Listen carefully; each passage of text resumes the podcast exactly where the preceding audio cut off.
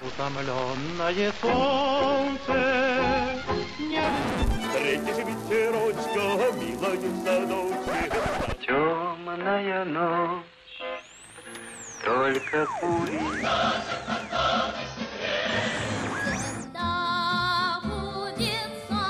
Надо защищается блестяще, великолепно. Время и песни. Какие песни? Такое время. Здравствуйте, уважаемые слушатели. В студии Вести ФМ Марат Сафаров и Гия Саралидзе. Всех приветствуем. Приветствуем, Гия. Э, продолжаем мы наш проект «Время и песни». Сегодня 1954 Вначале о времени. В США в этом году Сенатский подкомитет по расследованию деятельности правительства транслирует по телевидению слушания, на которых сенатор Джозеф Маккарти продолжает настаивать на том, что в Министерстве обороны и других правительственных учреждениях Соединенных Штатов Америки работают коммунисты. Вам не кажется, Гей, что 60 лет прошло на смарку? Я хотел сказать, да, практически русские хакеры э, работают в Министерстве обороны и в прочих правительственных учреждениях. Я как раз именно эту параллель и провел. В Европе как-то получше. Здесь в 1954 году заключено советско-финское торговое соглашение, и это радует. У нас в стране больше, наверное, подрастающее поколение волнует другое событие. Постановление Совета министров СССР от 1 июля 1954 года восстанавливает совместное обучение мальчиков и девочек во всех школах. Ну, собственно, вот с этого учебного года, 54-55 годов событие, надо сказать, эпохальное, конечно, эпохальное. И э, вот от людей, которые в то время учились, я слышал, что это было просто революция, конечно. И этого учебного года ждали все, мальчики и девочки. В 1954 году февральско-мартовский пленум ЦК КПСС принял постановление о дальнейшем увеличении производства зерна в стране и об освоении целинных и залежных земель. Госпланом СССР было намечено распахать в Казахстане. Кстати, у нас почему-то только про Казахстан говорят. На самом деле и в Сибири, и в Положье, и на Урале были районы, там э, должны были распахать не менее 43 миллионов га целинных и залежных земель. Известно как начало освоения целины. Ну, а сейчас, собственно, к другим событиям, которые ближе уже к песне. Да, и в этот год уже немножечко так и малокартине начинает отходить на второй план – появляется большое количество фильмов, еще, конечно, такого всплеска кинематографа и развития, которое датируется концом 50-х годов, мы не можем так отмечать, но уже тенденция положительная в советском кинематографе. В частности, в 1954 году на экраны страны вышла комедия режиссера Михаила Колотозова «Верные друзья». Здесь, конечно, надо сказать немножко о кинорежиссере Михаиле Колотозове. Безусловно, я думаю, что каждый человек в нашей стране видел его шедевр «Летят журавли». Он будет снят чуть позже, в 1957 году, с Алексеем Баталовым, Татьяной Самойловой. Это триумф, и это мировая картина, но и в 40-е годы, и в начале 50-х годов Колотозов активно снимает, он уважаемый режиссер, в конце 40-х годов он выезжает даже на зарубежные кинофестивали. Но мало кто знает, что он режиссер даже еще и немого кино. Вот здесь уже мало кто, я думаю, из наших радиослушателей видел другой его шедевр, который киноведы ценят. Это «Соль Сванетти», это гениальный Ну, собственно, этим фильм. фильмом он заявил о себе как о большом режиссере. Конечно. Да, и, конечно, он и родоначальник большой кинематографической династии, к сожалению, завершившейся на его талантливейшем внуке Михаиле Калатазашвили. Ну, в общем-то, большой мастер. Ну, комедия. «Верные друзья» нельзя сказать, что это прямо один из лучших его фильмов. Знаешь, достаточно... я очень люблю этот фильм. Ну, я достаточно очень... такой, да. конечно, своего времени. Своего времени, но я его очень люблю. И за песни, которые, конечно, великолепные, которые звучат в этом, и за виртуозную игру. Фантастический абсолютно артистический ансамбль, особенно вот, собственно, три товарища. Борис Черков играет, Василий Меркурьев, Александр Борисов просто потрясающе играют. Очень много юмора в этом фильме. Не знаю, мне он очень нравится. Кстати, вот когда ты сказал, что многие смотрели «Летят журавли», я думаю, многие из наших слушателей видели и «Верные друзья» и любят этот фильм, потому что его очень часто показывают сейчас э, на нашем телевидении. Да, возможно, и здесь не только заслуга Колотозова, но и сценариста Александра Галича. Примечательно, что Галич был выморан из титров этого фильма в 70-е 80-е годы. Ну, нам хорошо известно, что Александр Галич в конце 60-х годов так ушел в диссидентское движение фактически, потом и покинул Советский Союз, но фильм с экранов не был снят, из повторного фильма и по телевидению его показывали.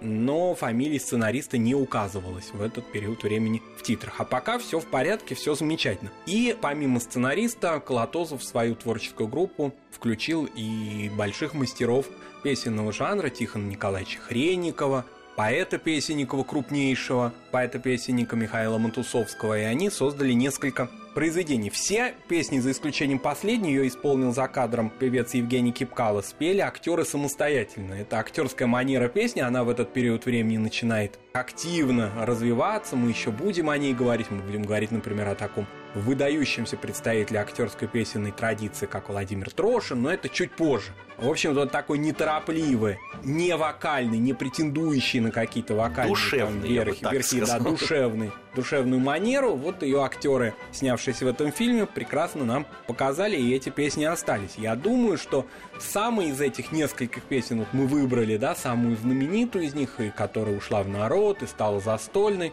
это, конечно, песня Тихона Хренникова «Что так сердце растревожено» в исполнении актера Александра Борисова.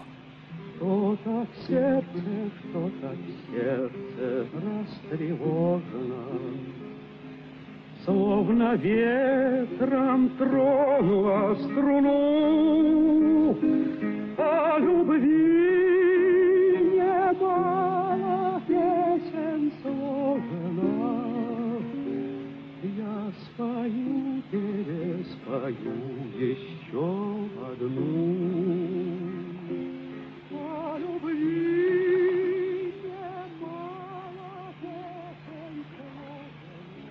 Да, душевная песня. Что там говорит? Мне, мне нравится и про лодочку песенка, Ну и конечно. про лодочку песни, да. И главное, что эти песни вышли из фильма. Фильм действительно, вы правы, он остался и в истории кинематографа этого времени, и в народе. Но и песни сами стали исполнять другие артисты. До сих пор во многих ретро-программах эти песни исполняют. Ну, кстати, э, фильм ведь был и отмечен э, на международных кинофестивалях. В частности, большую премию э, Михаил Колотозов получил на кинофестивале в Карловых Варах. Ну, Карловы Вары, на самом деле, такой немножко был наш подсобный кинофестиваль Ну, в этот равно. период времени. Всё да, равно. безусловно, да, конечно. Клотозов на подступу к своему шедевру и создает замечательную картину. Но кроме этого есть, конечно, песни и песни-гимны. То есть песни, ставшие гимнами. Здесь другой мастер, Вано Мурадели, пишет гимн Севастополя в 1954 году. Надо сказать, что это как раз дата столетия Крымской войны, 54-55 год героической обороны Севастополя.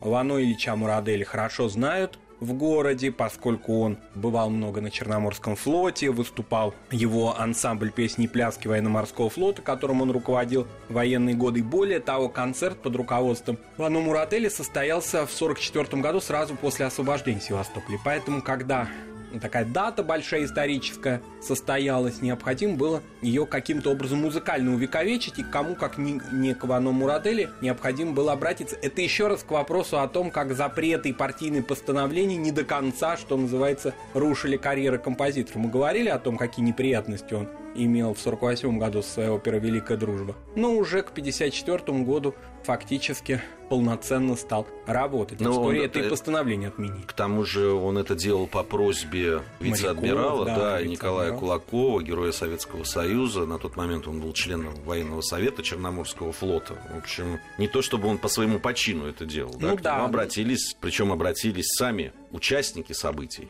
Да, сами участники. Сам э, уже в Москве Мурадели стал искать поэта хорошего, который мог бы сочинить вот в этом особом жанре гимна фактически, да, такой песни, которая может стать э, величественной, которая будет таким военно-морским сюжетом своим выделяться. Он обратился к своему знакомому поэту Александру Жарову, но стихи, которые Жаров ему предложил, а надо напомнить нашим радиослушателям, что почти всегда, ну я не буду в процентах говорить, это сложно, но почти всегда поэты на эстраде пишут на готовую музыку, на готовую мелодию. Так вот, эти стихи Александра Жарова не понравились Мурадели, и он обратился к другому поэту Петру Градову, и, собственно, его стихи легли в основу этого гимна. Песня называется «Легендарный Севастополь». Была она официально исполнена в Доме офицеров флота ансамблем песни и пляски Черноморского флота в канун Дня ВМФ СССР для Э, представителей командований, политуправления, военного совета флота, воинских частей, кораблей, городских партийных органов, депутатов горсоветов. То есть она так... Фактически да, для всего про- города. Проходила, да, проходила такую презентацию, что ли. Да, и официальное одобрение. И действительно уже 17 октября 1954 года, в день проведения мероприятий, посвященных столетию обороны Севастополя, на стадионе эту песню исполнил пятитысячный объединенный хор моряков, жителей Севастополя. Такой триумф композитора. Я думаю, у каждого композитора, эстрадника, большого эстрадного мастера советского, были такие минуты его славы. Вот у Вано Мурадели они были в октябре 1954 года. Сегодня мы послушаем эту песню в одном из таких классических исполнений, в исполнении прославленного коллектива ансамбля песни и пляски Московского военного округа.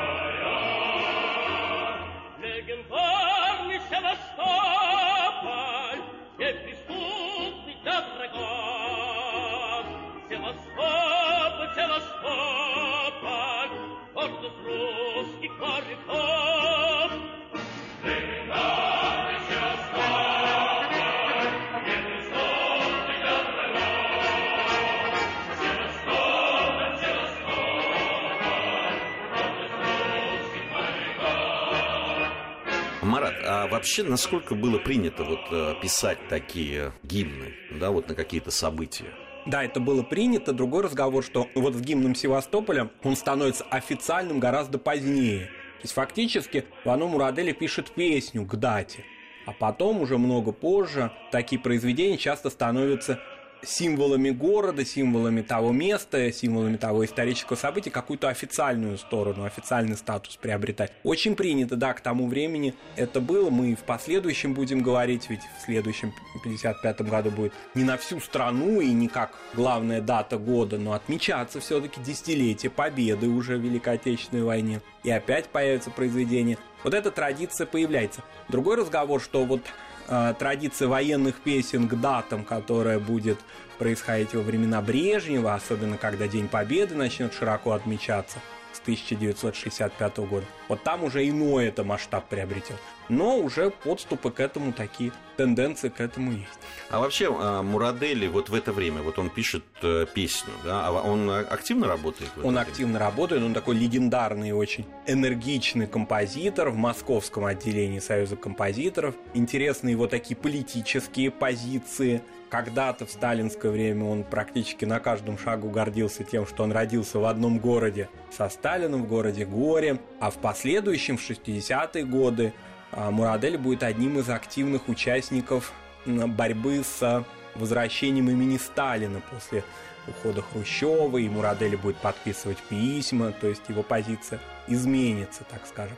Мурадель очень интересный человек, он настолько был вросся в свой город и вот в эту сталинскую тему когда-то в 40-й год, что даже поменял свою фамилию. Ведь, как известно, Вано Мурадель не грузин, а армянин, но он вот так даже национальность свою поменял ради того, чтобы быть земляком Сталина полностью. Потом эту позицию он поменял. Вероятно, вот вторая его точка зрения последующая, она была искренней. Потому что, Но конечно, фамилия уже не менял. Фамилию не менял, потому что, конечно, в сталинское время он так по острию ножа прошелся в 48 году. То есть ты думаешь все-таки, что это отголоски тех самых постановлений? Думаю, как да. Они, конечно, сейчас представить себе невозможно, насколько это был большой риск и большая трагедия для Шостаковича, Прокофьева, Мурадели, Чтуряна.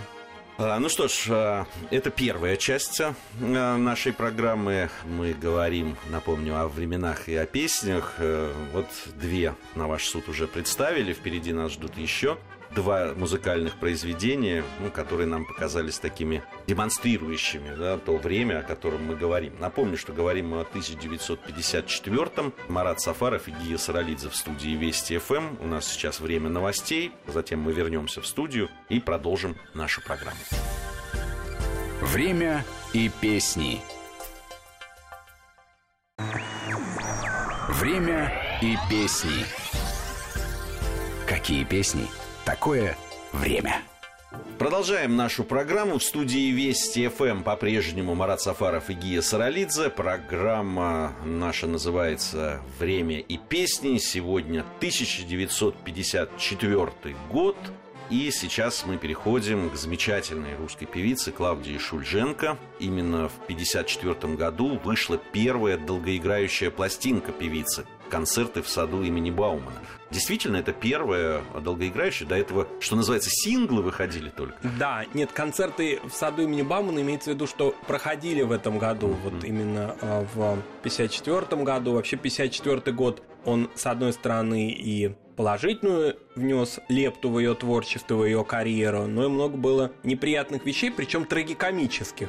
Ее биограф, я думаю, что многим нашим радиослушателям, смотревшим телевидение в 90-е годы, известен, ныне уже покойный искусствовед Глеб Скороходов, он автор книг, посвященных биографии Клавдии Ивановны. Вот из его книг я вычитал такую информацию о 1954 году.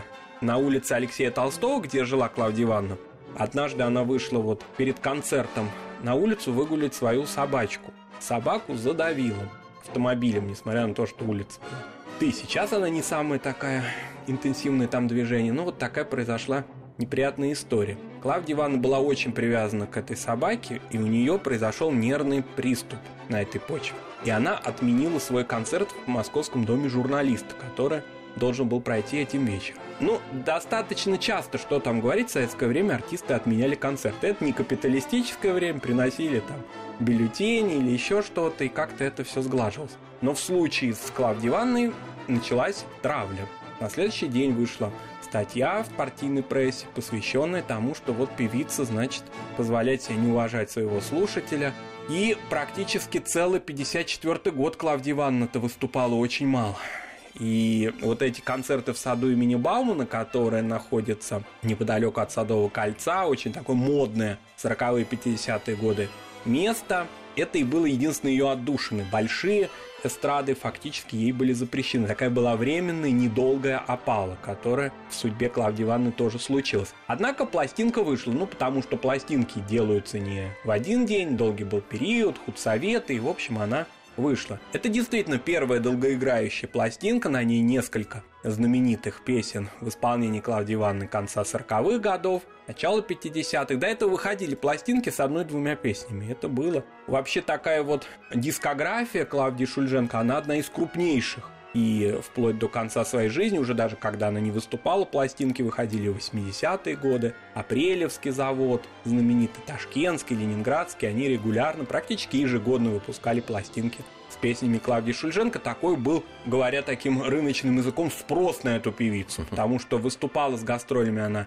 гораздо меньше, а вот в разных частях Советского Союза, плюс по радио, конечно, ее голос звучал все это время. Но она, собственно, знаменитой стала благодаря радио. Конечно, на весь да, Советский Союз. Да, и вот эти легендарные ее фронтовые концерты, еще наряду с всегда называют в когорте вместе с Леонидом Утесом, с Марком Бернесом, Клавдию Шульженко всегда одной из ведущих голосов 40-х годов. Ну, в 50-е годы она активно выступает.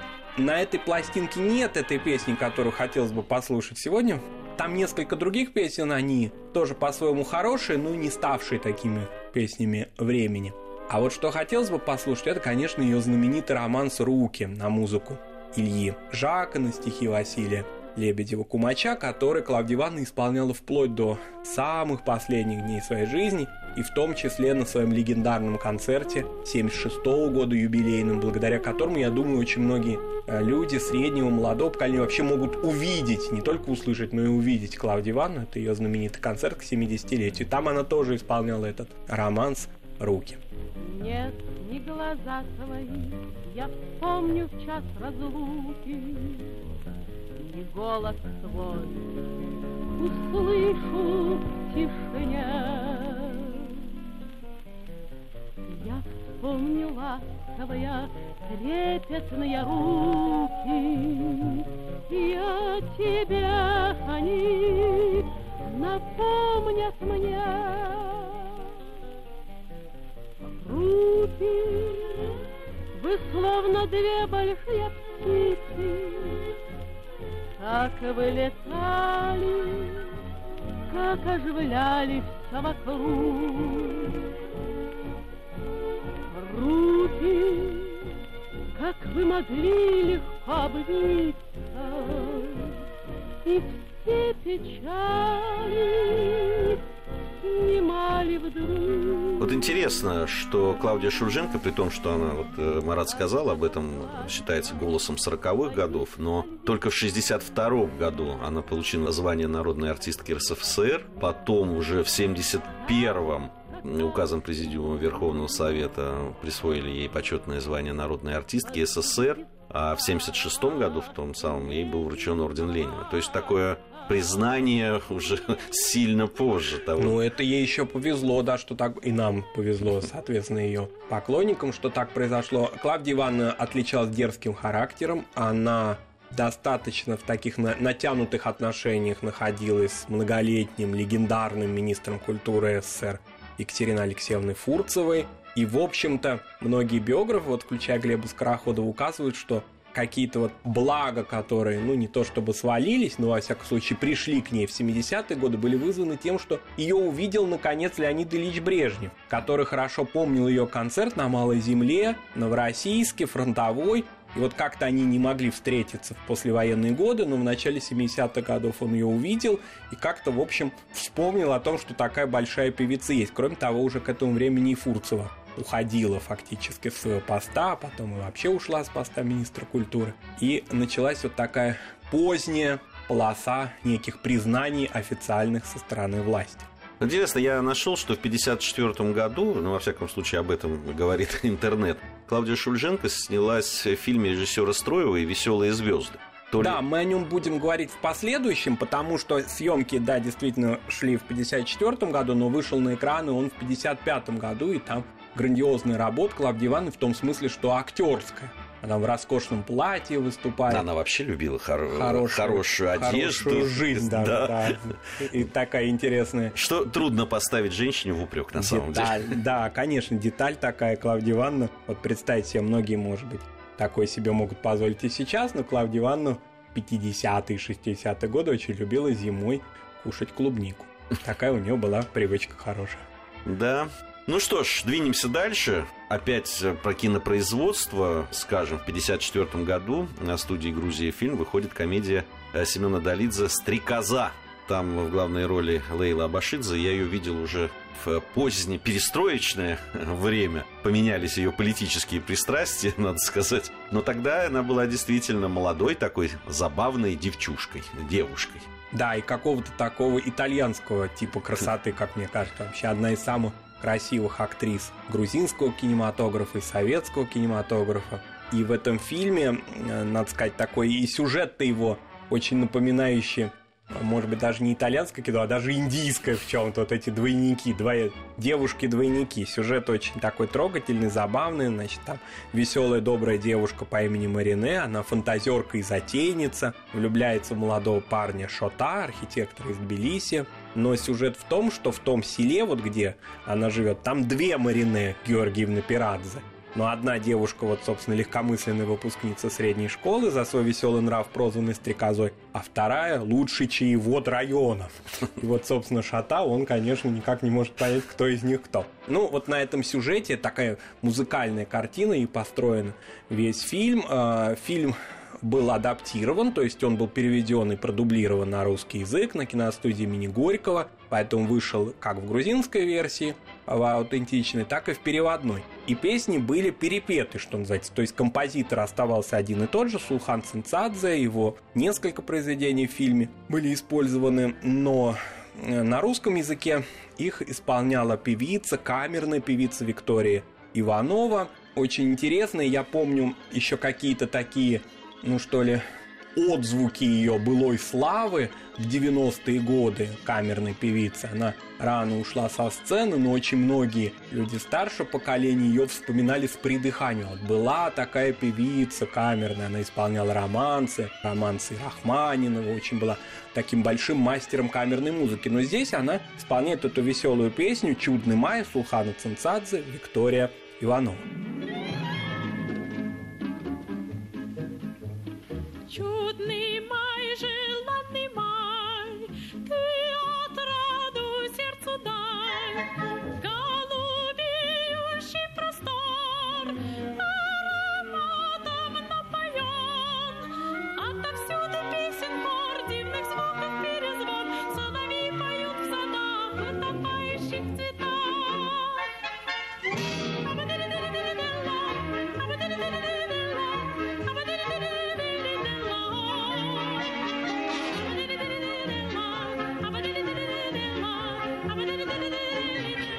Вот таким мы увидели 1954 Марат Сафаров, Гия Саралидзе были в студии Вести ФМ. У нас был 1954. Надеюсь, что совсем скоро мы с вами встретимся. Ну и, соответственно, будем говорить уже о 55-м.